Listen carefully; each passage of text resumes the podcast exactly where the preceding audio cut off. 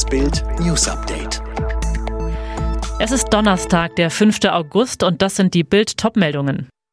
Ballack-Sohn stirbt bei Quad-Unfall. Haseloff rechnet mit Rundfunkbeschluss ab.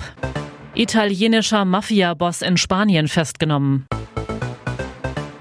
Schreckliche Nachricht für Ex-Nationalmannschaftskapitän Michael Ballack. Sein 18-jähriger Sohn Emilio ist bei einem Quad-Unfall ums Leben gekommen.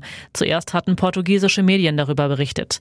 Emilio war einer von drei Söhnen aus der Ehe von Michael und seiner ehemaligen Frau Simone. Luis ist 19 und Jordi 16 Jahre alt. Das Drama ereignete sich laut dem portugiesischen Fernsehsender TVI 24 in der Nacht von Mittwoch auf Donnerstag gegen 2.10 Uhr in Troja südlich von Lissabon. Dort besitzt die Familie ein Anwesen. Die Halbinsel gilt als Promi-Paradies. Auch Star-Trainer José Mourinho besitzt dort eine Immobilie. Laut der britischen Daily Mail ist der Teenager auf einem unebenen Stück Land gefahren, als das Quad rückwärts rollte und auf ihn fiel. Wiederbelebungsmaßnahmen scheiterten. Emilios Tod soll noch am Unfallort festgestellt worden sein. Das Bundesverfassungsgericht hat der Verfassungsbeschwerde von ARD, ZDF und Deutschlandradio stattgegeben. Das höchste Gericht beschloss, die Rundfunkerhöhungsblockade durch Sachsen-Anhalt war verfassungswidrig. Folge, der monatliche Beitrag für ARD, ZDF und Co. wird nun um 86 Cent erhöht.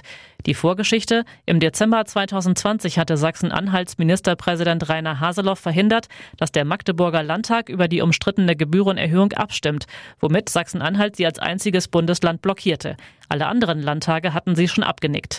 Jetzt rechnet der inzwischen wiedergewählte Landeschef mit dem aktuellen BVG-Beschluss ab. Der Vorwurf im Klartext, die Landtage dürfen offenbar nur Ja zur Gebührenerhöhung sagen, sonst handeln sie verfassungswidrig. Die Grünen im Saarland können nicht mit einer Landesliste an der Bundestagswahl teilnehmen. Der Bundeswahlausschuss wies eine Beschwerde der Partei gegen die Entscheidung zurück.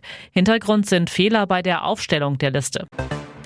Die Bochumer Staatsanwaltschaft hat Anklage gegen einen Arzt erhoben, der zu Unrecht Atteste zur Befreiung von der Maskenpflicht ausgestellt haben soll.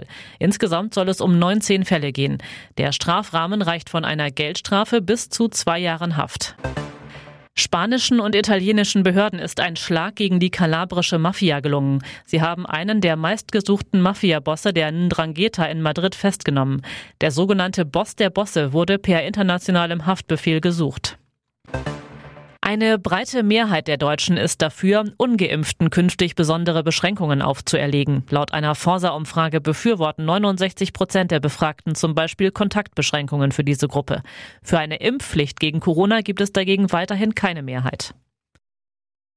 Alle weiteren News und die neuesten Entwicklungen zu den Top-Themen gibt's jetzt rund um die Uhr online auf Bild.de.